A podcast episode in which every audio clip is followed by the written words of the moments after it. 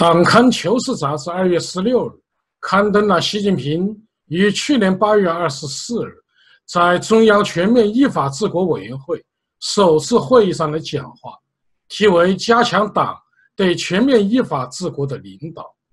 习近平这篇讲话呀，之所以没有及时发表，是因为其内容体现了他较完整的法治观念，那就是人治反法治。崇尚中国古代的严刑峻法。从他的讲话中，我们可以感受到，习近平对中国古代法律制度存在严重的常识性错误，对西方法治几乎没有了解，其知识结构存在严重的缺陷。一、崇尚严刑峻法。习近平认为，历史和现实都告诉我们：法治兴则国兴，法治强。则国强，这个观点呢，无疑是正确的，但可惜习近平并不理解这句话的含义。他说：“从我国古代看，凡属盛世都是法治相对健全的时期。春秋战国时期，法家主张以法而治，偏在雍州的战国见而行之；商鞅立木见信，强调法必明。”令必行，使秦国迅速跻身于强国之列，最终促成了秦始皇统一六国。习近平将商鞅治理下的秦国归于盛世，显然是违背常识的。尽管商鞅变法使秦国国力强大，并为秦始皇统一六国奠定了基础，是事实，但支撑秦国强大的商鞅之法。是灭绝人性的暴虐之法，与法治没有关系。商鞅立法的基本原则是轻罪重刑，连弃灰与盗者都要处以情刑。其理由就是重其轻者，轻者不治，重者不来。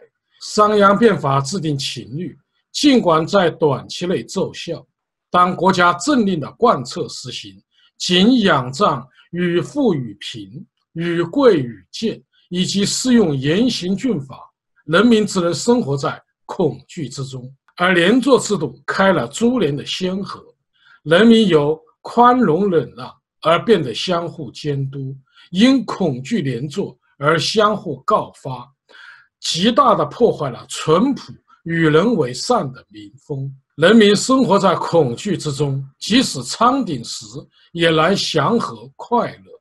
如果我们把维护秦国强大、统一中国的功劳归咎于商鞅之法，那么秦朝仅仅存在十五年就灭亡，岂不是商鞅之法的恶果吗？习近平又称汉高祖刘邦同关中百姓约法三章，为其一统天下发挥了重要的作用。习近平在这里显然犯了一个知识型的错误。因为他不知道约法三章的历史背景，刘邦的约法三章不是什么盛世，也不是什么法治健全，而恰恰是对秦朝残酷法律的废除。刘邦攻于关中地区后，为安抚民心，派兵在城门前召集各县父老乡亲、各路英雄豪杰，针对秦朝现有的残酷制度。同各位百姓、英雄豪杰约法三章，承诺自己在夺得天下后废除原有的法律制度。约法三章的内容为：杀人者偿命，伤人者治罪，偷盗者治罪。应该说，不好读书但好炫耀渊博学识的习近平，又闹了一个法律笑话。第二。中国古代法律制度是法治吗？中国古代法律制度是人治，与法治没有关联。中国的法治思想来自于西方。中国古代法律制度的根本目的是维护皇权专制制度，皇帝是专制制度的核心，等级特权是专制制度的本质特征。历代王朝所定律典。都将此置于突出的地位。皇帝超越法律，行政干预司法。从秦始皇到清宣统，皇帝作为古代专制制度的重要组成部分，其权力之大、延续时间之长，为世界奇观。中国王朝虽屡经变幻，但皇帝及立法、行政、司法大权于一身的状态终无变化。中国古代法律刑罚手段严酷，主要表现在以严刑惩办，对抗统治阶级的犯罪和违反伦理道德、侵害尊亲属的犯罪，以及肉刑的适用。最残酷的就是凌迟。中国古代法律制度固然有许多合理的部分，如亲亲得享首立，也就是直系三代血亲之间。和夫妻之间，除犯谋反、大利以外的罪行，有罪可以相互包庇隐瞒，不向官府告发。对于亲属之间容隐犯罪的行为，法律也不追究其刑事责任。该规定显然体现了人道主义的精神，但中国古代法律缺乏法治、人权基因，无法适应世界文明。为此。慈禧清末开展变法修律运动，开启了中国法律转型的进程。就从这点来看，习近平的目光远不及慈禧太后。三，中国盛世源于健全的法律吗？习近平认为，从古代看，凡属盛世都是法治相对健全的时期。中国的专制社会长达两千多年，期间先后出现了三次。公认度较高的盛世，即文景之治到武帝极盛的西汉盛世，从贞观之治到开元之治的大唐盛世，以及康雍乾的清朝盛世，但他们都是在前朝大乱以后，经过新一代统治者拨乱反正，励精图治，最终实现新的大治的结果。有历史学家认为。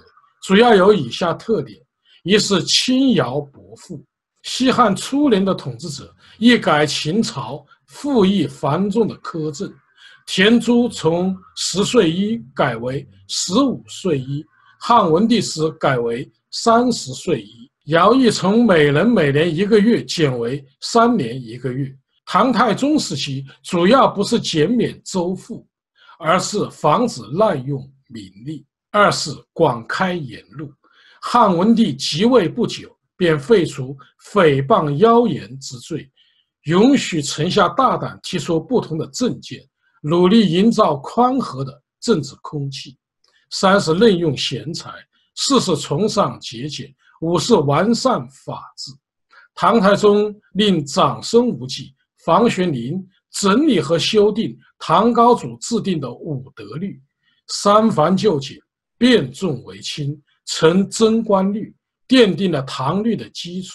唐玄宗下令编撰行政法典，特别是历时十六年修撰完成的《唐六典》，共三十卷。六是民族团结。唐太宗处理民族关系思想开明，对周边民族实行羁縻政策，承认各民族拥有一定的自主权，不强迫他们改变民族习俗。不迁徙他们入内地，不设立同内地一样的州县等。对比今天的中国，习近平政权与古代盛世相差甚远。但中国古代难以走出盛极而衰的历史周期率，其原因就在于没有进行政治制度转型。有学者指出，从一六六二年到一七九五年，几乎与满清盛世同期。西方国家正在经历自文艺复兴以来延续数百年的思想解放运动，它最终促成了如火如荼的资产阶级革命和工业革命，推动资本主义国家加快发展经济、科技和军事。支持世界巨变的关键时期，康雍乾三朝却在进一步强化闭关锁国政策。使中国社会更加封闭、愚昧、妄自尊大，使东方睡狮深陷专制社会的泥沼，停滞不前，不可自拔。中国与西方国家发展差距越拉越大，不知不觉成为世界进步潮流的落伍者。四，习近平的法治是什么？习近平指出，要做到自十八大以来提出的依法治国新理念，首先要坚持和加强党的依法治国的领导，必须坚持党领导立法，健全党领导全面依法治国的制度和工作机制。推进时，更需坚持走中国特色社会主义法治道路，要从中国国情和实际出发，绝不能照搬外国模式和做法，绝不能走西方宪政三权鼎立、司法独立的路子。香港中文大学林和黎先生指出，早前习近平提倡依法治国时，令外国学者印象深刻。现实应该清楚，习近平的法治与西方奉为圭高的司法独立根本是背道而驰。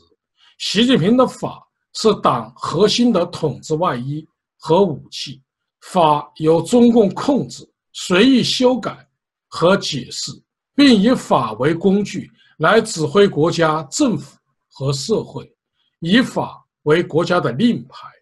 习近平是古人韩非的信徒，可以预见，习近平以严刑峻法治国，中国法治会进一步倒退。最后，我们总结一下：法治包含形式意义的法治和实质意义的法治。形式意义的法治强调依法治国、依法办事的治国方式、制度及其运行机制；实质意义的法治强调法律至上、制约权利。保障权利的价值、原则和精神，两者均不可或缺。习近平的法治是党治，也就是人治。他理解的依法治国，就是行韩非和商鞅之法，用残酷的刑法惩罚和恐吓人民，使之成为共产党的奴仆，以保障共产党永久执政和权贵集团的荣华富贵。其目的自然是不可能实现的，其所幻想的盛世也只不过是空中楼阁。好，各位观众朋友，今天的节目到此，感谢您的收看。